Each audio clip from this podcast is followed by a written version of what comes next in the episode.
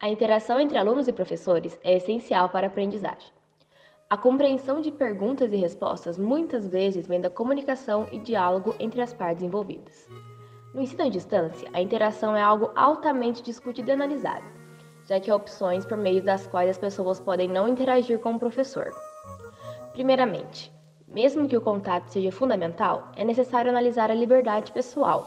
Por exemplo, se um aluno não está se sentindo confortável em abrir o microfone e participar explicitamente da aula, ele não deve ser obrigado. Ainda que seja uma demanda da aula, há questões pessoais. Outra questão intrigante é sobre as faltas. Se a escola deve considerá-las ou não.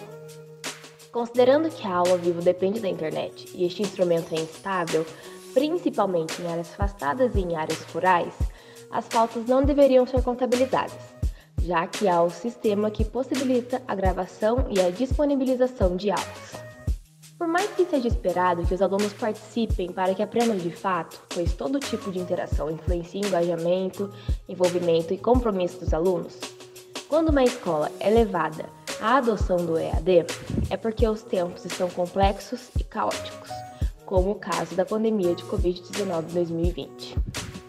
Sendo assim, mesmo a interação sendo substancial para uma aprendizagem, em tempos difíceis, a compreensão com a situação em que o aluno e o professor estão envolvidos é essencial para tornar o ambiente mais harmônico.